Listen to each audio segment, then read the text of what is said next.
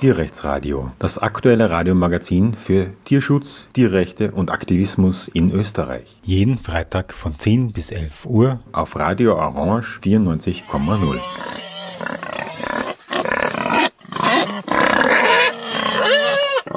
Ja, willkommen zum Tierrechtsradio. Ähm, es hat wieder eine internationale Konferenz gegeben, die es jedes Jahr gibt, die CARE heißt und einer meiner Gäste wird mir sicher gleich sagen, was das bedeutet. Conference on Animal Rights und dann irgendwas. Ähm, und äh, das ist eine internationale Konferenz, diesmal mit 490 Teilnehmern und Teilnehmerinnen, wobei man sagen muss, dass ungefähr die Hälfte nur online dabei war.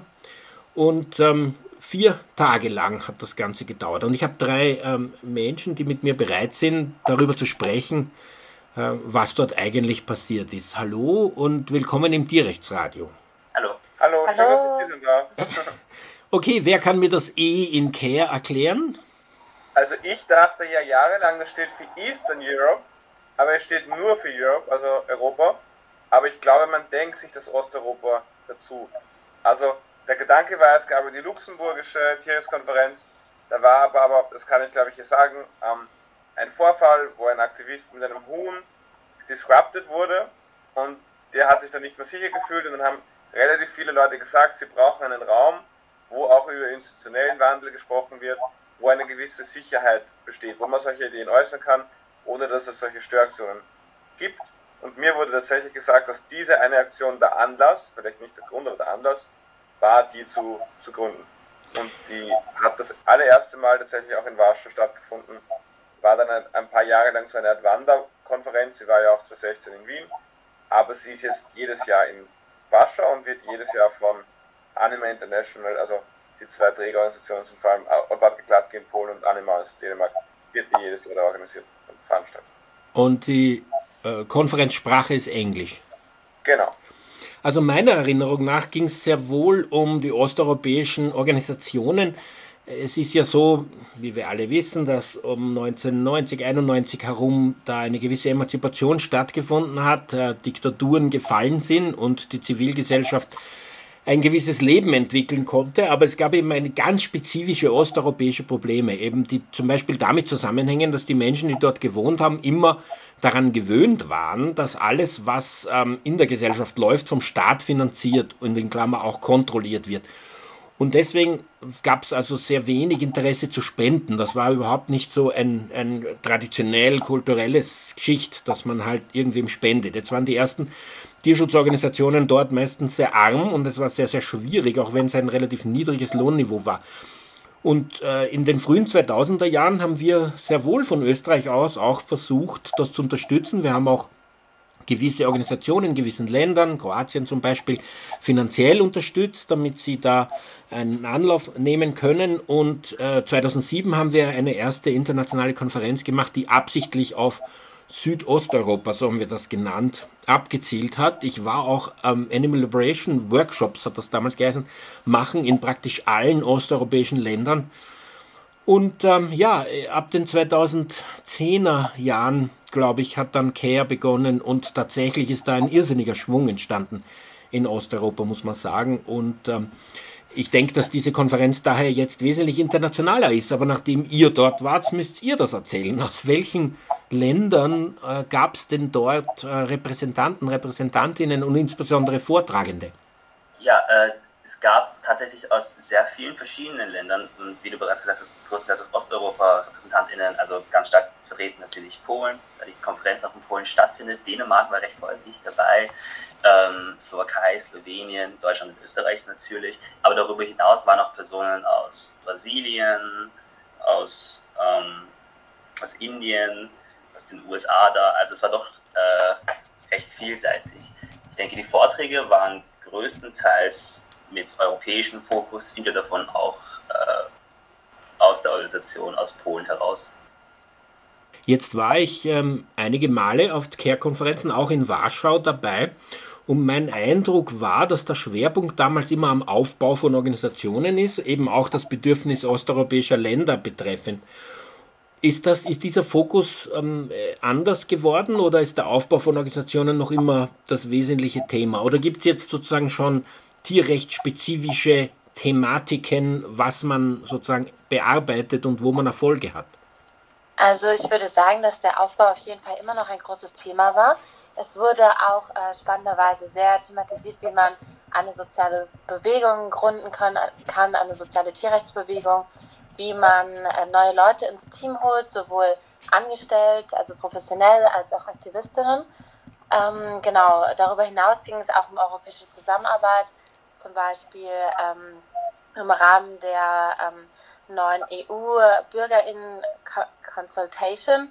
Wie steht es eigentlich? Man könnte, ja? Man könnte vielleicht sagen, Aufbau und irgendwie Weiterbau. Also die, einige Orgas haben jetzt eine gewisse Größe, aber dann stellen sich neue Herausforderungen. Also ich habe gehört, es gab einen Vortrag zu Recruitment, wo quasi die Phrase gefallen ist, okay, wir haben jetzt quasi aus der Bewegung sehr viel rekrutiert, vielleicht ist dieses Potenzial erschöpft, müssen wir jetzt gezielt Leute von außerhalb der Bewegung ansprechen, um weiterhin Leute zu haben für unsere Organisationen. Also so nach Aufbau quasi den, der Weiterbau. Was ist, mit, was ist mit Bewegung da gemeint? Heißt das, das sind AktivistInnen, ehrenamtliche ja. AktivistInnen oder heißt das, das sind vegane Menschen? ehrenamtliche AktivistInnen waren. Und da meinte Machi Klosterhalfen von Deutschland, dass er den Eindruck hat, dass vielleicht das Potenzial langsam erschöpft wäre. Das heißt, es werden nicht mehr Menschen, die sich engagieren im Laufe der Zeit. Die Organisationen werden größer. Leute in immer größeren Organisationen als quasi organisch an Freiwilligen da wäre, sozusagen. Genau, ich glaube, es geht doch äh, vor allem um, es ist der Begriff Talent Pool gefallen, also Personen, die auch äh, professionell schon irgendwo Fuß gefasst haben und in gewissen Bereichen vielleicht eine Expertise darbieten können, äh, die eine bestimmte Organisation jetzt gerade braucht. Und da scheint doch recht viel ausgeschöpft zu sein. Wie ist es denn als Recruitment-Börse so eine Konferenz? Gibt es das auch, dass man versucht, Anstellungen zu finden, Anstellungen anzubieten? Mm, ja, ich würde sagen, das war ein Aspekt, der besonders cool war an der äh, Konferenz, dass es am allerersten Tag ein sogenanntes Career Fair gab, wo sich äh, ganz konkret die Organisation die Leute gerade gesucht haben, vorgestellt haben und sich die Zeit genommen haben, dann einzeln mit ähm, Interessierten zu sprechen und ihre Organisation sowie ähm, ja, äh, da, genau das, was die Person, die sie suchen und ihre Jobausschreibung genauer vorzustellen. Und eine weitere Person hat auch Leute gesucht für ein Projekt und meinte, okay, ich bin den ganzen Tag draußen. Wer da interessiert ist an diesem Job oder an dieser Fördermöglichkeit, geht einfach raus und redet mit mir darüber. Ja. Da denkt man also sehr international, oder? Also äh, gab es da so quasi den Spirit, dass wir international sind eine Bewegung und wir helfen uns gegenseitig und so weiter. Ich meine, ist, das ist sicher auch ein Sinn von internationalen Konferenzen, oder? Dass man diesen Spirit der weltumspannenden Bewegung irgendwie entwickelt. Was mein Eindruck ist auch ein bisschen ist, es gibt schon so Leute, die haben quasi sind in dem Land aktiv waren, haben eine Orga gegründet, mitgegründet und mit aufgebaut und werden wahrscheinlich immer bei der Orga bleiben und wenn sie nicht mehr bei der sind, gar nicht mehr in der Bewegung sein. Aber da gibt es auch durchaus Leute, die kenne ich jetzt auch schon seit fast zehn Jahren, die waren sicher seitdem schon bei fünf, sechs Orgas. Also für die ist es quasi normal, immer wieder mal Projekt zu wechseln und immer mal wieder sich umzuorientieren und neu zu orientieren. Das ist auch ein Eindruck, äh, den ich besonders angenehm fand. Die meisten Personen, die dort oder alle Personen, mit denen ich gesprochen hatte, hatten, extrem hilfsbereit, also haben immer Unterstützung angeboten, haben eine gewisse Ausbildung oder Expertise und wenn ich dann über eigene Projekte gesprochen habe, äh, haben sie sofort von sich das angeboten, da irgendwie zu helfen, wo es geht. Ich denke, diese Art von Kooperation auf internationalem Level ist sehr wichtig. Ja, allerdings leidet sie bei uns jedenfalls in Europa an äh, den Sprachbarrieren. Wenn ich mir die USA anschaue, da ist ein Riesenpool von, von weiß nicht, 50 Bundesstaaten, wo alle Englisch reden. Ähm, in Europa ist das nicht so. Um Österreich herum sind eine Reihe von Ländern mit ganz anderen Sprachen. Wir haben von Wien aus gesehen, 50 Kilometer im Osten, eine Hauptstadt von der Slowakei, Bratislava wo man sich denkt, eine Zusammenarbeit wäre doch eigentlich ideal, nicht? Die haben auch vegane Sommerfeste und so, aber die Sprachbarriere verhindert, dass man zum Beispiel dasselbe Material verwendet oder dass man so leicht Vorträge hält, öffentliche, weil man muss es dann auf einer sozusagen gemeinsamen Metasprache machen. Ähm, Esperanto wäre vielleicht eine Idee, dass wir alle umsteigen, aber das spielt leider nicht in der Praxis, hat sich das nicht durchgesetzt. Ich kann nur sagen, aufgrund der Sprachbarriere kommt mir vor, ist der Kontakt nach Bratislava, zwischen Wien und Bratislava, eigentlich sehr gering. Wären die dort deutschsprachig oder äh, in, Wien slowakischsprachig, dann wäre das wahrscheinlich ein total super Kontakt, oder? Ja, irgendwie Grenzen, ich bin ja vier Kilometer von der Grenze aufgewachsen, sind irgendwie im Kopf. Wir haben irgendwie wahrscheinlich mit Hamburger Aktivisten, die 1000 Kilometer im Land sind, mehr zu tun als mit, als mit Bratislava Aktivisten. Also, ja, absurderweise. Ja, wegen Kulturräumen, Sprachräumen. Oder dasselbe ist zum Beispiel, die Warschauer Konferenz ist näher an Wien als die Luxemburger Konferenz. Trotzdem fahren aus Wien jedes Mal mehr Leute nach Luxemburg. Kann auch an der Ausrichtung liegen. Aber ich glaube, es ist einfach gedanklich den Leuten näher. Wenn man sich selber als Westeuropäerin sieht, gehe ich eher in ein westeuropäisches Land. Also das ist vielleicht so ein kulturelles Ding entsprechend wichtig sind dann vielleicht auch solche internationalen Konferenzen. Ich meine, man muss fairerweise sagen, wenn man auf eine internationale Konferenz geht, dann spricht man wahrscheinlich auch einigermaßen flüssig Englisch und entsprechend hat man dann den Eindruck, dass es alles reibungsfrei ablaufen könnte. Vielleicht ist es auch eine, eine Sache jüngerer Generation, ist ein bisschen schwierig zu sagen durch Digitalisierung etc. Aber ich denke schon, dass es äh, in Zukunft doch recht leicht zu noch mehr Kooperation können, äh, kommen könnte. Wie ist das mit dem kulturellen Sprung, was äh, Aktivismus betrifft? Nicht, weil wenn es gibt zum Beispiel ähm, Organisationen, die in den USA sind und in Europa und ähm, die, die zum Teil das sehr zentralisiert machen und übersetzen dann einfach ihre amerikanischen Flugblätter und ihre amerikanischen Kampagnen ähm, Wordings ins Europäische und äh, versagen dabei total, weil da einfach eine ganz andere äh, Kultur ist, eine ganz andere Geschichte, die gewisse Begrifflichkeiten ganz anders auffassen. Zum Beispiel Holocaust on a Plate-Kampagne von Peter war zum Beispiel, würde ich sagen, in Europa, speziell im deutschsprachigen Raum, kompletter Reinfall. Und dass man die deutschsprachige Peter-Organisation gezwungen hat, das durchzuführen, äußerst problematisch für diese Gruppierungen. Oder auch das Töten von äh, von Haustieren in Sheltern. Nicht? In, in Österreich hat man das längst abgeschafft und es ist auch ein Zeichen von Tierrechtsentwicklung, dass man das nicht mehr tut. Während in den USA machen sie es und die haben ständig dieses Problem, ähm, dass man über den Ozean hinweg gewisse Verhaltensweise rechtfertigen muss, die im einen Teil total verständlich sind und nachvollziehbar und im anderen überhaupt nicht. Ähm, wie kann man mit einer solchen Konferenz solche kulturellen Unterschiede überbrücken, zum Beispiel auch in der Radikalität des Auftretens. Selbst in Österreich ist ja ein Riesensprung zwischen Vorarlberg das ein wesentlich bürgerlicheres ähm, kulturelles ähm, Erbe hat. Äh, jedenfalls was ähm, zivilen Ungehorsam betrifft oder was die 68er Bewegung betrifft, die ist ja dann Vorarlberg komplett vorbeigerascht, während man in Wien ja ganz anders auftreten kann. Frage also, ähm, wie lässt sich so etwas durch so eine Konferenz behandeln oder überwinden? Redet man da nicht total aneinander vorbei? Was ich lustig fand, zum Beispiel in Österreich ist komplett normal, vegan und Klima und wir gehen mit dem Klimastreik mit. Aber ich bin sehr gut befreundet mit den lettischen Aktivistinnen und da ist Lettland laut Umfragen das Land, wo Klima das geringste Thema ist. Also für die wäre quasi eine Vermischung von vegan und Klima wahrscheinlich aktiv schlecht, so wie sie bei uns wahrscheinlich aktiv gut ist. Und das war mir gar nicht bewusst. Oder, und das ist quasi ein Land, da, da gibt es auch keine, keine Klimastreiks mehr. Da war das ein paar Mal und dann gab es das auch nicht mehr. Und für mich, also in Österreich ist es für mich so wie, ich weiß nicht, das gehört dazu. Ich kann mir quasi eine Gesellschaft ohne Klimastreiks nicht mehr, nicht mehr vorstellen. Ja. Ich glaube auch, dass das ein west-osteuropäischer Sprung ist. Diese äh, zivilen Ungehorsam zum Beispiel, könnte ich mir vorstellen. Weil das natürlich eine viel längere Tradition hat im Westen. Lustigerweise, die georgische, eine georgische Aktivistin, die hat diesen Pitch-Wettbewerb gewonnen, obwohl die das sehr unorthodox gesprochen hat und gesagt, ja, sie war schon mal im Gefängnis und sie, sie machen zivilen Ungehorsam und das in einem Land, kenne ich mich gerade nicht aus. Ja, und das ist scheinbar auch gut angekommen. Vielleicht, dass sich das so abgehoben hat auch. Also da, da gab es das schon wieder. Sophie?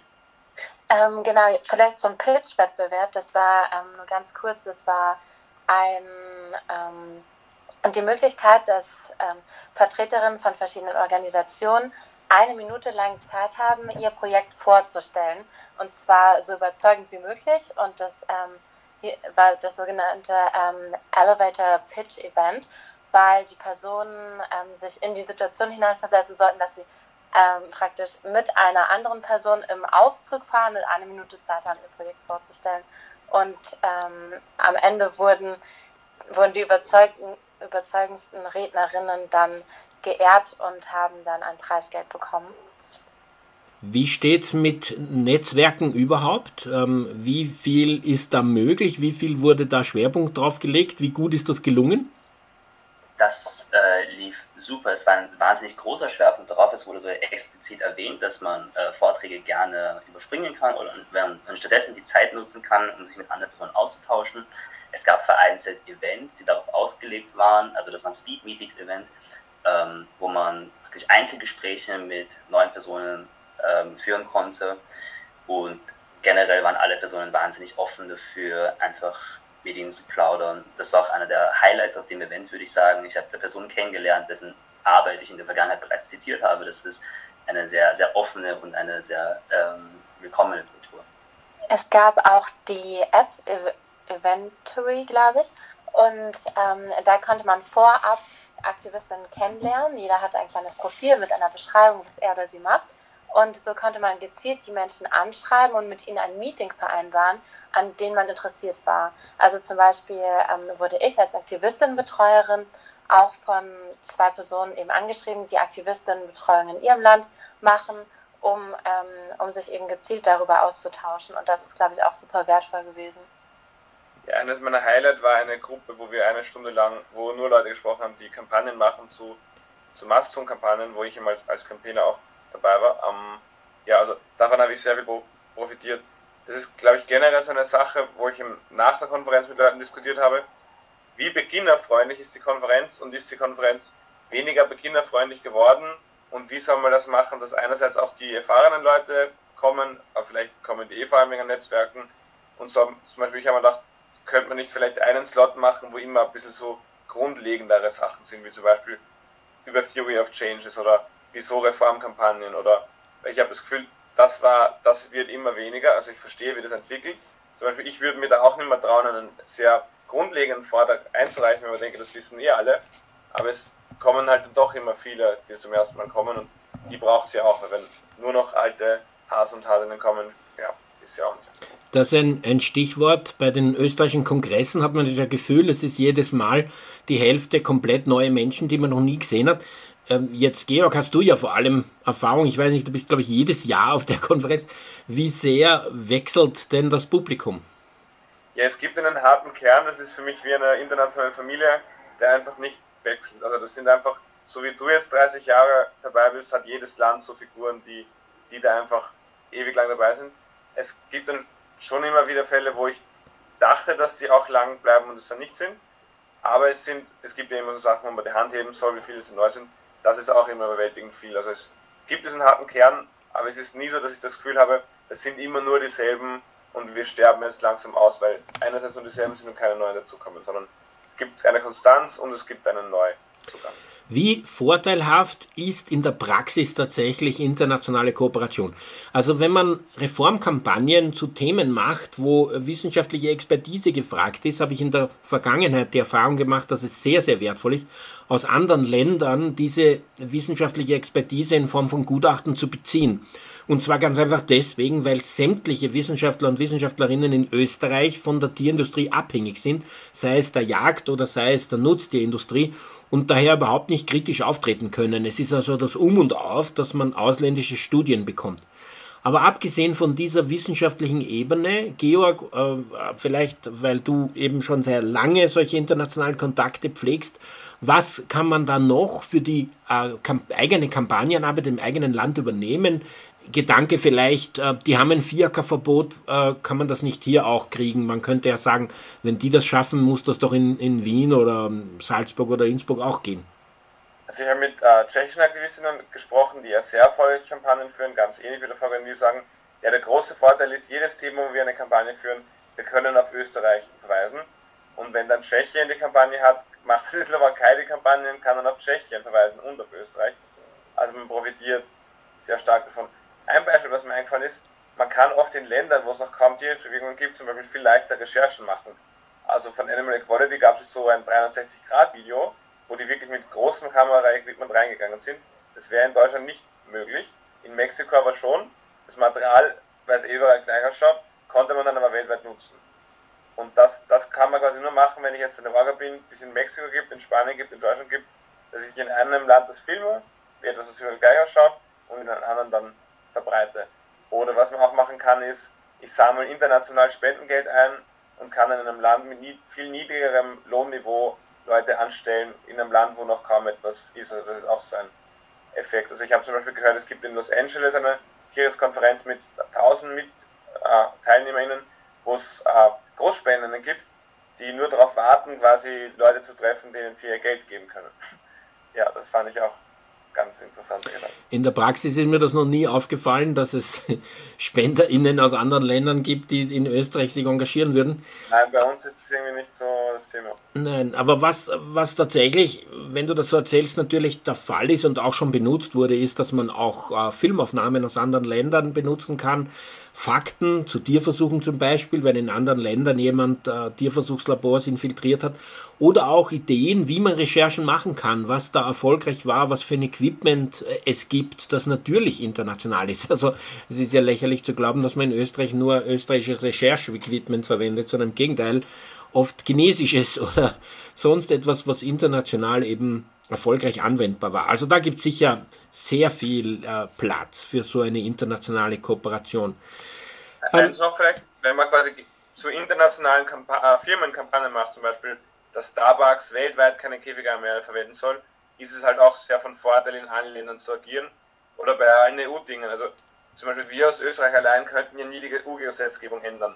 Aber wenn alle an einem Strang ziehen, glaube ich, können wir das schon schaffen. Also gewisse Player, die zu groß sind, um sie auf nationaler Ebene anzugehen, da braucht es quasi die Vernetzung. Das schafft man sonst einfach nicht. Ja, auch ein Thema, das eben internationale Zusammenarbeit erfordert, sind ja diese äh, Kampagnen der Open Wing Alliance von der Humane League. So wie ich mitbekommen habe, war dort auch jemand aus den USA und es gab solche OVA-Treffen jetzt bezüglich Masthühnern. Die Open Wing Alliance hat sich ja so genannt, weil es gegen Legebatterien gegangen ist, aber mittlerweile fokussiert man sich ja auf Masthühner. Kann uns wer von euch dreien berichten, was bei dieser Masthühner-OVA ähm, was da passiert ist und wie das gelaufen ist? Ja, es scheint eben so zu sein, dass man sich jetzt nicht mehr so sicher ist, dass man überall dieselbe Forderung hat. Man dachte sehr lange, einheitliche Forderung, sonst wird man gegeneinander ausgespielt, aber man bekommt immer mehr den Eindruck, man soll oft das nehmen, was man bekommt. Also zum Beispiel, wenn es am schwierigsten ist und am längsten dauert, die Rasse umzustellen und wenn eine Firma sagt, okay, wir stellen die Rasse um der Hühner, also die Problematik ist, die Hühner wachsen zu stellen, wenn jetzt eine Firma sagt, bis zu 25 stellen wir zumindest die Rasse um, gibt es immer mehr Tendenzen dazu zu sagen, okay, wir akzeptieren auch das und mehr Platz und das Licht und so, das, das kommt dann danach. Also, also da gibt es auch wirklich eine Weiterentwicklung der, der Forderung. Was auch irgendwann interessant wird, wenn es das beim Masthühner in vielen Ländern gibt, was ist das nächste Thema? War da zuerst Eier, jetzt hat er beim Masthühner, was kommt als nächstes? Sind es Fische, sind es Shrimps? Man, man weiß es noch nicht. Bevor wir jetzt zu konkreten Themen, Tierrechtsthemen gehen, möchte ich die Sophie noch fragen, wie das mit der Aktivismusbetreuung war. Du hast gesagt, du bist angeschrieben worden, auch schon im Vorfeld, als Aktivismusbetreuerin dich auszutauschen. Wie fruchtbar ist so ein internationaler Austausch? Wie ähnlich ist die Aktivismusbetreuung in Österreich und jetzt sagen wir in Lettland? Mm, also konkret kann ich vor allem, also ich hatte ein sehr intensives Gespräch mit einer Aktivistinbetreuung aus äh, Bulgarien und ähm, da war es total spannend, weil sie eben gerade das, das ganze Netzwerk von, komplett von Null aufbaut.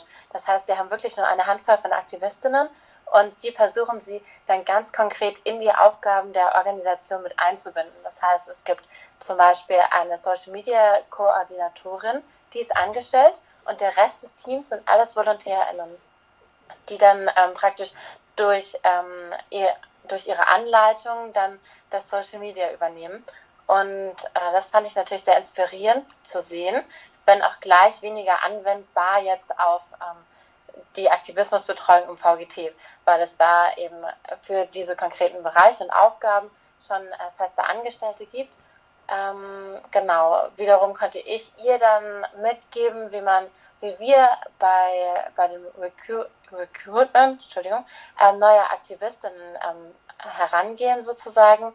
Und ähm, da hat sie dann viel mitgenommen. Dann hat sie mich aber gleichzeitig sehr inspiriert ähm, mit ihrer Sichtweise auf, auf Aktivistinnen, wie, wie sie sie motiviert, dass es für sie ganz, ganz wichtig ist, dass man nicht ähm, Micromanagement nennt man das, ähm, also nicht in die Autonomie der Freiwilligen eingreift, sondern einfach ganz konkret anbietet, man kann sich einbringen ähm, und da auch große Räume dafür schafft, aber eben nicht zu aufdringlich ähm, und nicht zu konkret zu sein sozusagen, ähm, dass man auch seine Zeit, die ja ähm, begrenzt ist, vor allem ähm, dann darin einsetzt, Möglichkeiten zu schaffen und weniger Leute dann zu kontrollieren oder anzustoßen, die vielleicht weniger intrinsisch motiviert sind. Also ähm, ja, das fand ich dann auch sehr spannend und dadurch, dass wir aus so unterschiedlichen Positionen kommen. Eben, ähm, ich bin in einer Organisation tätig, die schon einen sehr großen Freiwilligenkreis hat und sie eben einen sehr kleinen und gerade beim Aufbau ähm, und noch weniger etabliert, konnten wir uns dann verschiedene Impulse geben und auch uns gegenseitig unterstützen. Und da haben wir auch auf jeden Fall Kontaktdaten ausgetauscht und wollen das Netzwerk noch vergrößern von Aktivistinnenbetreuung, BetreuerInnen, ähm, damit man sich dann auch ähm, in Zukunft weiter hilfreichen Input geben kann. Eine Frage diesbezüglich an vielleicht alle drei von euch, wer da Erfahrungen gemacht hat auf der CARE-Konferenz, nämlich wie äh, wird in anderen Organisationen, in anderen Ländern als jetzt in Österreich und beim Verein gegen Tierfabriken, wie wird da diese Balance gemacht zwischen ähm, die, die Ehrenamtlichen oder die Aktivistinnen voll selbst kreativ sein zu lassen, sich meinetwegen auch selbst Flugblätter schreiben zu lassen, selbst ihre Infostände gestalten und das sozusagen durch, ähm, durch die Organisation zu fördern, indem man ihnen hilft, Presseaussendungen zu machen, indem man ihnen hilft, Material zu finanzieren, indem man ihnen auch zur Not hilft, äh, wenn es rechtliche Probleme gibt versus ähm, eine eher hierarchischer Zugang, wo ähm, die Organisation gewisse Veranstaltungen macht, aber dann den Aktiven sagt, das und das habt ihr zu tun, dieses und dieses Quant habt ihr anzuziehen, so und so müsst ihr auftreten. Ich habe zum Beispiel Organisationen kennengelernt, da wurde gesagt, man darf auf keinen Fall rauchen, man muss sich so und so verhalten. Also wie, wie wird hier die Balance ähm, gemacht in der Praxis? Ja, du sprichst etwas Interessantes an. Es gibt ja, glaube ich, mehrere Typen von Organisationen. Ich fände immer das interessant, das so fast wissenschaftlich zu klassifizieren. Es gibt durchaus auch Organisationen, die machen quasi ihre Sachen von den Angestellten und dann werden die Aktiven quasi zugeschalten. Also ich glaube, wenn man jetzt so ähm, Mastodon-Kampagnen macht, das machen eben vor allem Angestellte, aber zum Beispiel es gibt dann Protestaktionen, wo man Freiwillige hat. Oder es gibt dann viel Online-Aktivismus, wo dann die Freiwilligen dazugeschalten werden, aber wo dann sie nicht so eng sind in der Organisation. Es gibt auch Initiativen, wo es wahrscheinlich gar keine Freiwilligen gibt. Bei Odwadke Gladki in Polen scheint es immer noch zu sein, dass man manche Bereiche komplett Freiwillige machen lässt. Zum Beispiel die Kampagne gegen den Lebenverkauf von Karpfen, die war eine Zeit lang komplett auf Basis von Freiwilligen. Mir wurde auch erzählt, ich glaube in Bulgarien, dass eine Mastron-Kampagne, also Firmen zu bewegen, höhere Standards für Mastron zu haben, dass selbst die auf ehrenamtlicher Basis abläuft. Also irgendwie von, es gibt nur Angestellte zu, es gibt Angestellte mit Aktiven zugeschaltet zu, Aktive sind da, haben eigene Kampagnen quasi, hat man irgendwie alle Typen von Organisationen gesehen ich persönlich glaube schon, dass ähm, man es schwer hat, ohne, wenn, wenn man den Leuten nicht viel zumutet, können sich die Leute vielleicht auch nicht so sehr verwirklichen und identifizieren sich auch nicht so sehr damit. Also mir hat jemand gesagt, in, in England, wo die, eine Gruppe dort, wo die Aktiven eher zugeschaltet sind, dass sie sich sehr schwer tun mit, mit Aktiven. Es, es könnte daran liegen, ich weiß. Und wie schaut es mit der Hierarchie in Organisationen aus, die Angestellte haben? Also ähm, gibt es zum Beispiel Wahlen? Gibt es da plenare äh, Entscheidungsebenen um, oder läuft das hierarchisch zentralisiert ab? Wie sind da die, wenn man so will, statistisch gesehen, wie sind da die Organisationen aufgestellt, die auf dieser CARE-Konferenz waren? Ähm, es gibt schon noch ein paar Vereine, die, also Gruppen, die nicht Vereine sind. Also ich habe es gehört aus, aus Tschechien und aus Polen und aus Slowakei. Nur scheint man da bei Statuten sehr frei zu sein. Also mir wurde gesagt, man kann da auch quasi eine Art Diktaturverein machen. Diese Vereine wählen auch zum Beispiel viel seltener als der Verein gegen Tierfabriken. Ein Verein aus Polen wählt sogar nur auf Verlangen der Mitglieder. Also so, solange quasi nicht ein Anteil der Mitglieder eine Wahl fordert, gibt es dort gar keine Wahlen.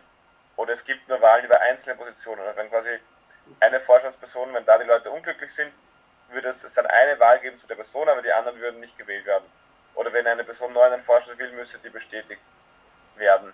Dann habe ich auch gehört, dass man sich das teilweise nicht, nicht antun will, so Mitgliederorganisationen zu, zu haben, weil man quasi so sich mit so Vereins mehr oder weniger herumschlagen möchte. Das sind Aber dann Stiftungen oder was ist das dann für eine Organisationsform? Ja, Stiftungen oder auch quasi Non-Profit-Unternehmen oder eben so, zum Beispiel in Österreich kann man ja auch einen Verein machen, der dann nur drei Mitglieder hat.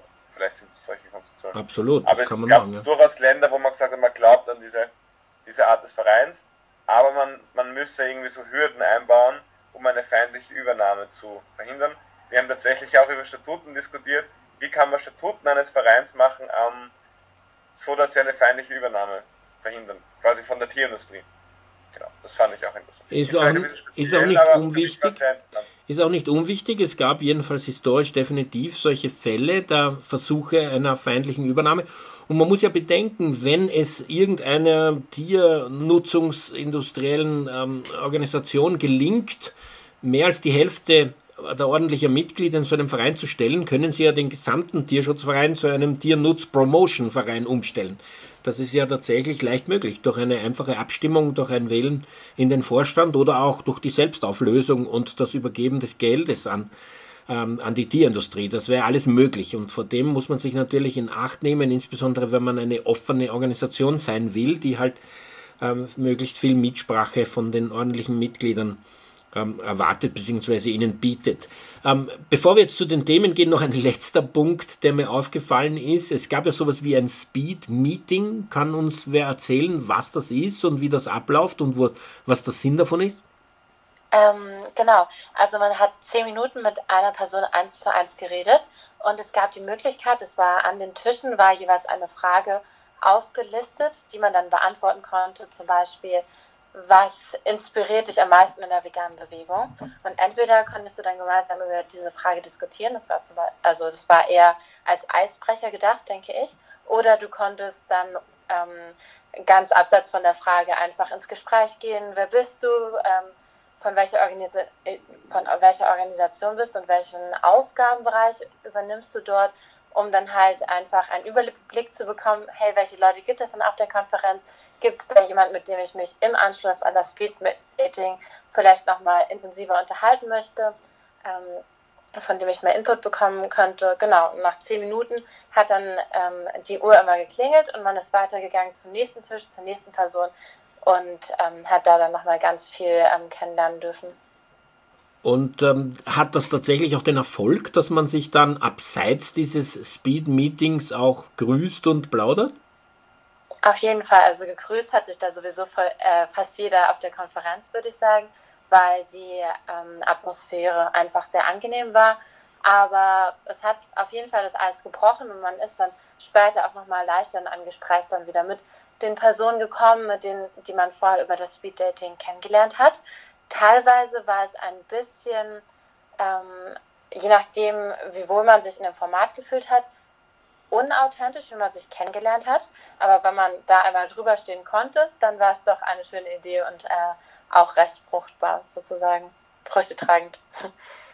Was ich auch interessant finde, als ich begonnen habe, zu Konferenzen zu gehen, gab es schon so Stars, die einfach quasi, wo jeder gegangen ist, die wirklich so die Kinos gehalten haben, mit denen jeder reden wollte, die, die dann aber auch sich nicht so wirklich unter die no, no, normalen und Anführungszeichen Teilnehmenden gemischt haben. Melanie Joy wird mir jetzt einfallen.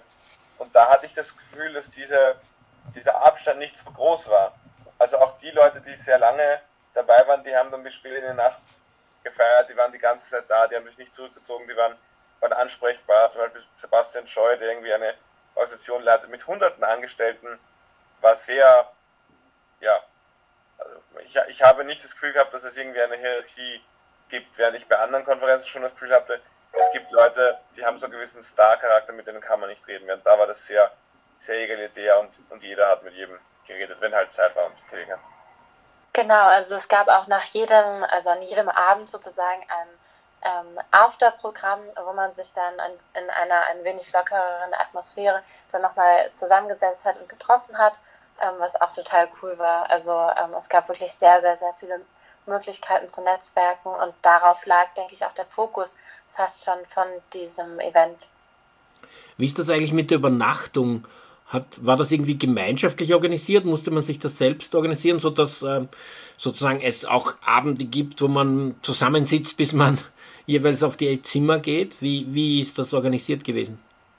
Das musste man sich selbst organisieren. Also es gab Empfehlungen ähm, vorab für verschiedene Hotels oder auch Hostels, wo sich dann halt natürlich die äh, Mehrzahl der Aktivistinnen gesammelt haben.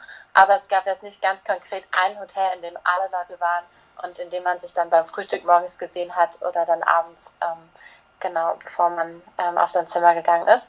Aber ja, diese Funktion haben die Bars zum Beispiel ähm, dann ersetzt, indem man sich dann nach der Konferenz noch getroffen ha hat. Genau, also man hat quasi gezielt Locations organisiert, die groß genug waren, um alle Leute unterzubringen. Weil in den Anfangsjahren war es so, wenn es in einer Großstadt ist, hat man sich dann halt auf einzelne Bars und Restaurants aufgeteilt. Aber in Warschau ist es so, dass man immer Locations bucht, wo alle hin können. Also man hat dieses Gemeinschaftsgefühl und man ist bis zum Schlafen gemeinsam mit den Leuten. Ja, fahrt halt dann jeder in sein Hotel, seine Unterkunft, aber das, das ist halt so. Okay, kommen wir jetzt zu inhaltlichen Vorträgen, die also spezifische Tierrechtsthemen betreffen, abseits von äh, dieser Metaebene der Organisationsform oder des, äh, des Aufbaus von Organisationen oder Aktivismus. Die frühen Tierschutzthemen in Österreich, ich denke jetzt an die 1970er, 1980er, frühen 1990er Jahre, waren Pelz, Tierversuche und Legebatterien. Wie sehr sind das heute Themen auf der Care-Konferenz? Kevin, vielleicht kannst du uns darüber berichten, nachdem du ja dort die Vorträge dir angehört hast. Kommt, sind diese drei Themen vorgekommen? Zu Pelz habe ich keinen Vortrag gesehen.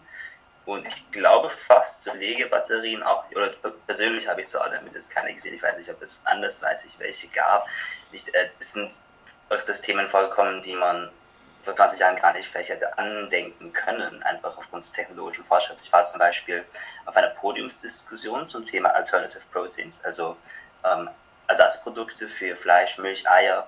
Die können pflanzlich sein, die können aus, äh, die können aus Zellkulturen entstehen oder die können auch aus äh, Fermentationen entstehen, wo es darum geht, gänzlich umzudenken, weg, hin, weg von den, den Teil der Nachfrage, wo wir sehr fokussiert daran arbeiten, Personen vegan zu machen und ähnliches, und hin zum Angebot, also eine passende Alternative zu bieten. Und das ist zum Beispiel etwas, das wir vor 20 Jahren allerhöchstens als Zukunftsmusik gespielt haben, nicht?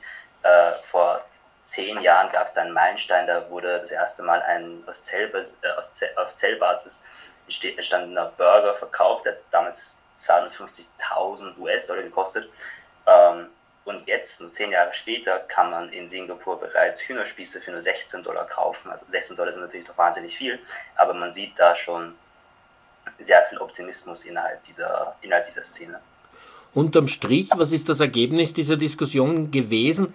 In, einerseits, in wie vielen Jahren werden wir mit Zellkultur Fleisch auf einer auf einer kompetitiven Preisebene rechnen können oder auf der anderen Seite wird es soweit kommen, dass sämtliche tierlichen Proteine ersetzt werden können? Ähm, also genaue äh, Prognosen sind keine gefallen. Ich denke doch, das ist sehr schwierig. Es geht um sehr viel, es gibt noch sehr viele wissenschaftliche Hürden, die bei zellbasierten Fleisch noch stehen und die einfach noch nicht bewältigt worden sind. Das kann zwei Monate, das kann zehn Jahre dauern. Ähm, das, das, wissen wir leider noch nicht. Wir sehen nur den Fortschritt, den wir bis jetzt haben und der ist sehr vielversprechend. Und das Ersetzen der Produkte ist ein besonders interessantes Thema, denn die meisten Unternehmen, die auf, oder die meisten Organisationen, die auf diese Alternativen setzen als Hauptmittel ähm, zur Tierbefreiung, gehen davon aus, dass sobald alternative Produkte Price, Taste und Convenient also äh, preislich, geschmacklich und der, Bequem der Bequemlichkeit halber äh, äquivalent oder besser sind als tierische Produkte, werden sie auch automatisch gekauft, weil niemand einen intrinsischen Wert darin sieht, ein tierisches Produkt oder ein Produkt aus einem getöteten Tier äh, zu konsumieren. Und es gab vor kurzem einig, ein bisschen Pushback dagegen. Es gab ein paar äh, Studien, die zusammengefasst worden sind, die zur Konklusion kommen sind, dass es nicht nur um diese Faktoren geht, sondern auch um Sachen wie sozialer Einfluss, also was essen die Personen in meiner Umgebung. Es gibt auch einige gesundheitliche Aspekte, die es noch zu bedenken gibt. Also es gibt viele, viele Punkte, die dann noch, äh, die dann noch wild diskutiert werden, aber im Grunde genommen sind alle sehr optimistisch und gehen auch davon aus, dass diese anderen Faktoren fernab von Preisgeschmack und Bequemlichkeit ähm, in naher oder in mittlerer Zukunft gelöst werden können. Jetzt gibt es aber eine Reihe von Verboten, die da eingeführt werden. Auch in Österreich wird getrommelt, dass man Zellkulturfleisch verbieten soll. In Italien sind sie da schon weiter mit so einem Verbot. Ähm, auf der EU-Ebene versucht man die Begrifflichkeit so zu ändern, dass also alles, was man wiedererkennen würde als ein typisch tierliches Produkt auf pflanzliche nicht anwendbar sein soll. War das Thema, dass das eine gewisse Bedrohung ist für die Entwicklung pflanzlicher Alternativen? Diese konkreten Themen waren nicht Thema. Es wurde allerdings öfters darauf äh, Bezug genommen, dass die ExpertInnen in den jeweiligen Bereichen eigentlich sehr optimistisch sind, was die Zukunft von zellbasierten, aber nicht nur zellbasierten, sondern auch aus Fermentationen, aus pflanzlichen äh, Proteinen hergestellten Ersatzprodukten angeht. Also die Personen, die dann tatsächlich sehr viel Einfluss haben, scheinen da grundsätzlich optimistisch zu sein, zumindest laut den Vortragenden. Ähm, einer der Organisationen, die dort vertreten war, das Good Food Institute, ähm, die auch ihre eigene Suborganisation in Europa haben, arbeitet ja auch vor allem daran, dass es da auf politischer, auf institutioneller Ebene ähm, alles, alles Mögliche geschieht, um das offen zu halten. Also da wird auch aktiv dagegen gearbeitet, so wie es aussieht. Jetzt, jetzt gibt es aber in, in äh, österreichischen Tageszeitungen jedenfalls Berichte, dass die Start-ups, die sich mit solchen nicht tierlichen Proteinalternativen beschäftigen, plötzlich irgendwie wirtschaftlich eingehen oder starke, stark rückläufige Umsätze haben. Ist das Thema? Stimmt das überhaupt oder ist das ein Hype der Tierindustrie? Also es ist nicht gänzlich falsch, aber es ist ein bisschen irreführend. Also was da zum Beispiel oftmals vernachlässigt wird, ist, dass äh, ein sehr großer Teil der Lebensmittelindustrie gerade finanzielle Schwierigkeiten hat. Die, äh, die Ersatzprodukte, die pflanzlichen Ersatzprodukte stehen da halt gerne medial im Fokus. Ähm, wenn man sich konkrete Zahlen anschaut und wenn man auch mit den ExpertInnen redet, auch mit den Personen, die da einiges an Geld drinnen haben oder vorhaben, da einiges an Geld rein zu investieren, scheint da ein deutlich optimistischeres Bild zu sein, als in den Medien oft gezeichnet wird. Mich würde noch interessieren, Kevin, hast du da mitgekriegt, ähm, wie weit ist das Verhältnis quasi zwischen Plant-Based und Laborfleisch oder kultiviertem Fleisch? Ich habe jetzt öfter gehört, vielleicht ist das äh, Plant-Based Fleisch irgendwann so gut, dass man das zellbasierte fast gar nicht braucht. Wurde das diskutiert? Genau, diskutiert wurde es nicht. Ich weiß aber zufälligerweise, von, ich habe mit der Person vom Good Food Institute auch privat sprechen können. Ähm, das Good Food Institute hat das Ziel, tierische Produkte gänzlich zu ersetzen. Ob das zu 100% aus Laborfleisch oder zu 100% aus pflanzlichem Fleisch oder 50-50 passiert, ist im Grunde genommen egal. Der größte Vorteil von pflanzlichen Proteinen ist, dass äh, zellbasiertes Fleisch an tierischen Äquivalent ihr Limit hat. Also es kann nur so gut sein wie tierbasiertes Fleisch nicht. Pflanzliches Fleisch könnte in der Theorie zumindest gesünder sein, es könnte leckerer sein, es könnte günstiger sein. Ähm, allerdings muss man halt schon sagen, dass sehr viele Personen dann, auch wenn sie es in einer Art Blindverkostung nicht wahrnehmen können, sich äh, vielleicht psychologisch ein bisschen dagegen gebiased sind und für solche Personen oder zumindest in mittelnaher Zukunft äh, bräuchte es zellbasiertes Fleisch besonders, um diesen Umschwung wegzukriegen, also weg von tierischem Fleisch, das ähm, aus der industriellen Tierhaltung stammt, hin zu einem zellbasierten Fleisch und vielleicht dann in ferner Zukunft wird das dann auch wieder ersetzt, eben weil es auch an seine Grenzen stößt. Jetzt habe ich vorher die Themen genannt, die in der frühen Tierschutz- und Tierrechtsbewegung die zentralen Kampagnenthemen waren. Seit neuestem ähm, gibt, äh, also gibt es Kampagnen zu Fischen. Fische wurden ja lange vernachlässigt, obwohl sie rein an der Anzahl der Individuen wahrscheinlich mehr Tiere betreffen als die anderen äh, Nutztierhaltungen zusammen. Ähm, bei, auch beim Verein gegen Tierfabriken gibt es jetzt eigene Fische-Kampagnen. Wie hat das auf der Care sich wiedergespiegelt? Wie sehr war dort Fisch im Fokus und was war vor allem der Inhalt? Was gibt es denn für Kampagnen? Dann fange ich mal an. Also ich habe einen sehr konkreten Vortrag gehört über eine sehr interessante, ja es ist fast ein Dilemma. Also kurz zum Kontext, in osteuropäischen Ländern, vor allem Tschechien, Polen, ähm, Slowakei, gibt es die Tradition, lebendige Karpfen zu kaufen, dann in der Badewanne zu haben, vielleicht, um sie dann selber zu töten und dort zu essen, als Weihnachtsessen. Das war auch scheinbar verbreitet durch, durch Medienkampagnen. Es gab dann Kampagnen auch in Polen, um das einzudämmen. Und dann hat man aber Rechnungen angestellt, dass ähm, der Karpfenkonsum zurückgeht, aber der Lachskonsum raufgeht. Lachs hat auch mehr Prestige. Äh, Lachse sind Karnivoren, also die konservativsten Zahlen sagen, dass um einen Lachs quasi heranzumessen, braucht man 150 Futterfische. Beim Karpfen spricht man eher von, von drei. Und außerdem war, es ein Ressourcenproblem mit der Kampagne und, und dann hat man sich in Polen dazu entschieden, diese Kampagne nicht mehr fortzuführen. Genau, weil man sich dachte, man, man steckt es Ressourcen rein, die man woanders einsetzen könnte und man will quasi nicht dann, dass, ja, dass dann stattdessen mehr Lachse gegessen werden, für dann mehr Tiere sterben. Das ist für mich immer eine, eine interessante neue Fragestellung, die bis jetzt noch auf keiner Konferenz war. Es gab natürlich schon einen Artikel dazu, aber es ist was anderes, eine Stunde sich einen Vortrag darüber anzuhören und mit der Diskussion auch zu führen mit dieser Person. Genau.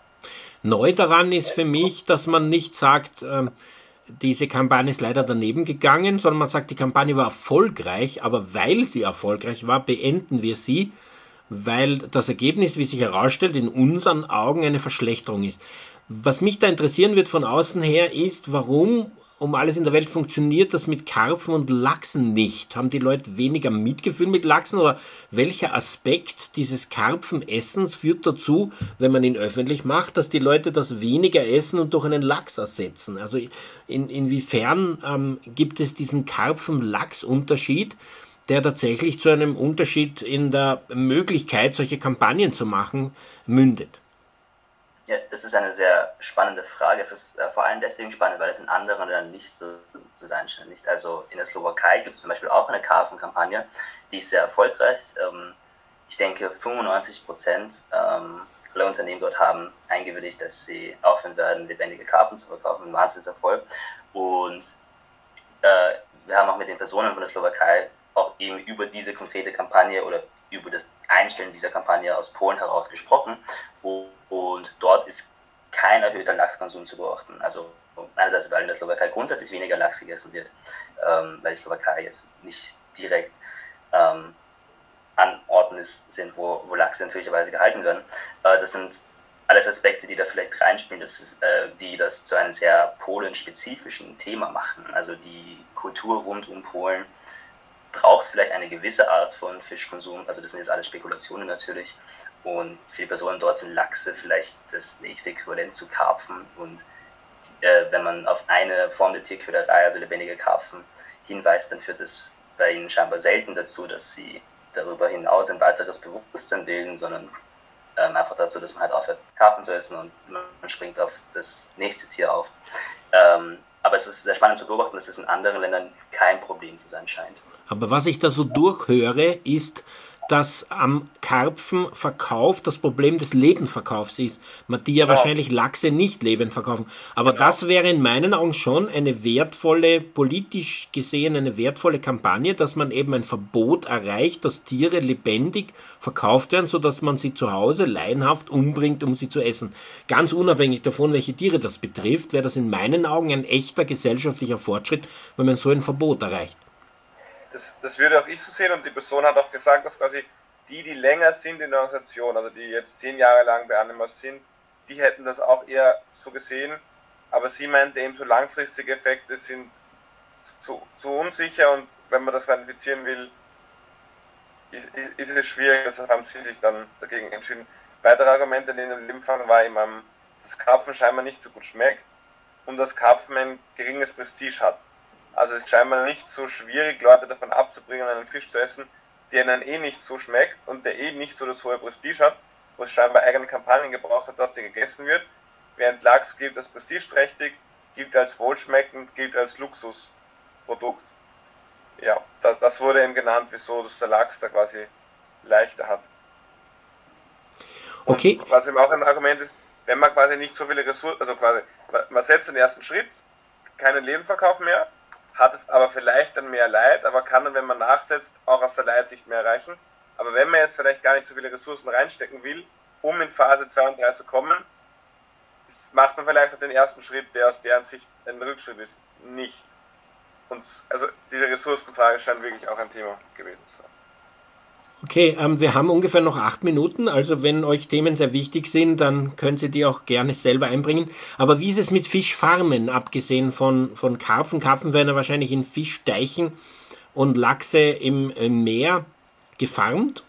Ähm, wie ist es mit... Lachse werden oft in so Farmen, die quasi in Küstennähe sind, gefarmt. Also die quasi in der Aquakultur sind, aber im Freien. Was auch das Problem hat, dass das Wasser verseucht wird, dass Lachse entkommen und sich kreuzen mit den Wildlachsen. Also das ist bei Lachsen recht gängig. Gab es zu Fischfarmen allgemeiner ein Thema? Es gab einen einstündigen Vortrag zu Oktopusfarmen. Das war jetzt ein paar Mal Thema, es gibt eine große Petition. Und da ist es interessant, dass es jetzt technisch noch nicht möglich ist, den vollen Lebenszyklus eines Oktopuses in Gefangenschaft zu vollziehen. Also man, man schafft es einfach nicht. Und es gibt eine Firma in Mexiko, die seit zehn Jahren daran forscht und die es immer noch nicht geschafft hat. Und man will jetzt irgendwie verhindern, man, man, will jetzt schaffen, dass es Gesetze gibt, bevor es die Farmen gibt. Also man muss einfach in Ländern wie Mexiko und Spanien, wo das schon recht weit zu sein scheint, einfach verbietet, bevor es die konkrete Farmen gibt. Ich habe gefragt, wieso versucht man nicht die Forschung abzudrehen, weil wenn man nie, quasi wie bei der Atombombe, wenn man sie nie entwickeln kann, kann man sie nicht abwerfen. Die haben gesagt, nein, weil wenn die Forschung vielleicht rauskommt, okay, man kann das einfach nicht machen, dann wäre das ein gutes Argument. Also die wollen eher auf, auf Verbote setzen, und vielleicht, dass die Forschung draufkommt, dass es einfach nicht geht. Ich muss jetzt bitten, sehr kurz zu antworten, äh, wenn wir noch ein paar Themen durchgehen. Ähm, Sophie, wie, wie war das mit diesem afrikanischen Kampagne gegen Fleischkonsum dort, weil in diesem Kontinent ja der Fleischkonsum ansteigt? Genau, das war auch sehr, ein sehr spannendes Projekt, was präsentiert wurde. Und zwar ist ähm, Afrika oder ähm, sind viele oder generell steigt ähm, die Bevölkerung, der Bevölkerungswachstum steigt enorm ähm, in ganz Afrika und zugleich auch der äh, Fleischkonsum. Mittlerweile ist, die, ist der Großteil der Tierhaltung noch nicht industriell. Man, ähm, wenn man jetzt aber Prognosen sieht, dann wird sich das ähm, auch sehr schnell verändern. Und deswegen ist es unheimlich wichtig, jetzt schon so die Initiative oder das Projekt jetzt schon dort anzugreifen und jetzt schon ähm, praktisch genau da anzusetzen und das zu verhindern, bevor das eben zu einem Riesenthema wird. Und ähm, das äh, Projekt nennt sich Animal Advocacy Afrika und ähm, sie haben praktisch ihre Idee ist es, Schlüsselpersonen und ähm, Einzelpersonen, die schon im Tierreich aktiv sind, in Afrika konkret mit Wissen und Ressourcen auszustatten, um ihre Anwaltschaft für die Tiere sozusagen effektiver zu gestalten. Ähm, wie ist das eigentlich mit Insektenleid? Wir haben gesehen, von den klassischen Tierschutzthemen kommt man jetzt auch zu Fischen. Ähm, ist Insektenleid ein Thema bereits oder ist das in absehbarer Zukunft so? Ja, es war eine Person vom Insect Institute da. Das ist eine recht neu gegründete Organisation, die äh, einen Trend beobachtet hat. Also es gibt jetzt einen Trend, äh, immer mehr Insekten zu farmen, ähm, um sie als Tierfutter zu verwenden. Das wird ähm, auf das nachhaltig verkauft. In Wahrheit ist es wahrscheinlich eher eine Art und Weise, mehr Aquakulturen aufzubauen und ähm, so eher Fisch, Fische züchten zu können, eben weil doch das Meer recht leer gefischt ist. Ähm, und das sind wahnsinnig viele Insekten natürlich. Und es gibt nicht wirklich jemanden, der daran arbeitet. Entsprechend ist dann diese Organisation heraus ähm, entstanden, die versucht, eben solche, solche Vorhaben auf politischer Ebene teils zu verhindern. Es gab keinen richtigen Vortrag ähm, zu diesem Thema. Es, glaub, es gab, soweit ich weiß, nur einen Lightning Talk, also einen sehr kurzen Vortrag. Ähm, das Ganze wirkte einerseits recht pessimistisch, eben weil es ein sehr vernachlässigtes Gebiet ist, aber andererseits ist es natürlich eine super Sache, dass es jetzt zumindest eine Person gibt, die da äh, professionell daran arbeitet und dass es unter Umständen auch generell Hoffnung gibt, dass sich in Zukunft mehrere Personen finden, um diese entstehende Massenindustrie vielleicht ein bisschen einzudämmen. Ganz kurz vielleicht noch, Georg, wenn du ein Wort verlierst über ukrainische Tierschutzprojekte im Krieg mit Russland? Ja, es gab, ähm, das war sehr gut gemacht, finde ich, dass der letzte Vortrag zum Thema Ukraine war, sodass wirklich fast alle drin gesessen sind. Das haben Leute geweint. Ich habe auch sehr mitgefiebert. Es haben zwei ukrainische Aktivistinnen berichtet darüber. Was ich sehr spannend fand, sie haben über drei Phasen gesprochen. Die erste Phase, komplette Angst, Flüchten, Reagieren dann stellt man sich langsam darauf ein und dann so ab diesem Jahr noch einmal eine stärkere, eine stärkere Normalität.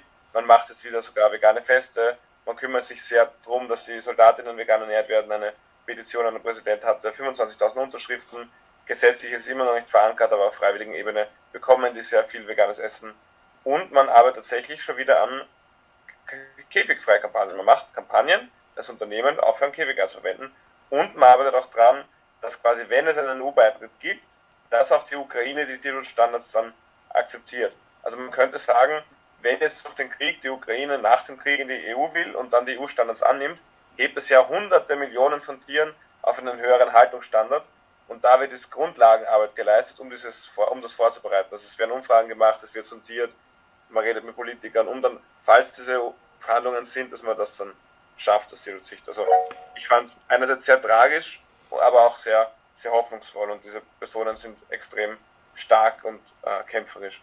Und wie war das mit Tierleid durch den Krieg? Ist das Thema gewesen? Ähm, ja, das war natürlich auch ein großes Thema. Also zum einen die ganzen äh, sogenannten Haustiere, ähm, die versucht wurden, äh, über die Grenze mitzunehmen, wo auch sich aus dem Ausland viele Helferinnen ähm, für eingesetzt haben, dankenswerterweise. Dann aber gleichzeitig auch die vergessenen äh, Nutztiere, die natürlich auch ähm, in, zu Tausenden zu Tode gekommen sind. Und, ähm, und Zootiere, darüber wurde ja sogar auch in unseren Medien ähm, berichtet, was da mit den äh, Giraffen und Elefanten los war.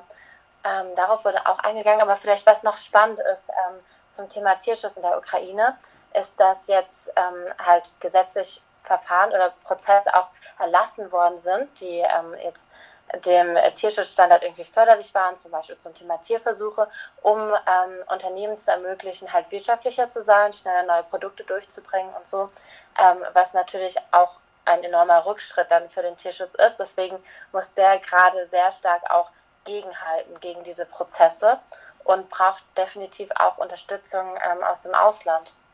Gut, ich glaube, damit ist äh, die Zeit abgelaufen. Vielen Dank an euch für den Bericht von der CARE-Konferenz. Äh, sie wird wahrscheinlich nächstes Jahr wieder stattfinden. Kann man davon ausgehen? 12. September 2024. 12. September.